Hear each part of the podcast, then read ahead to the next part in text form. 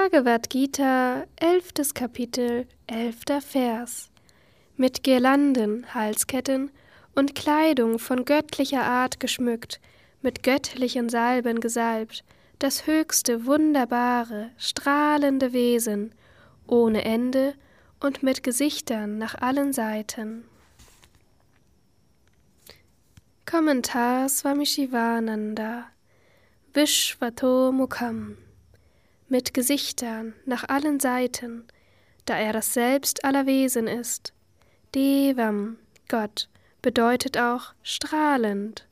Anantam, ohne Ende, der ohne die drei Arten von Begrenzungen Desa, Kala, Vastu, Paricheda ist, Begrenzungen von Raum, Zeit und Dinglichkeit.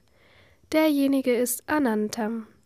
Er ist Brahman, dieses philosophische Konzept wird später erklärt. Das Gefäß ist hier. Das ist eine räumliche Begrenzung.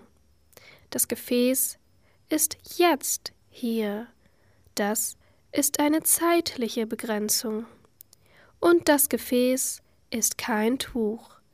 Das ist eine dingliche, materielle Begrenzung. So wie es gibt nur in Kaschmir Safran. Das ist eine dingliche und räumliche Begrenzung. Oder Äpfel gibt es nur im September. Das ist eine zeitliche und dingliche Begrenzung. Aber Brahman ist überall, da ist alles erfüllt. Es ist in Vergangenheit, Gegenwart und Zukunft.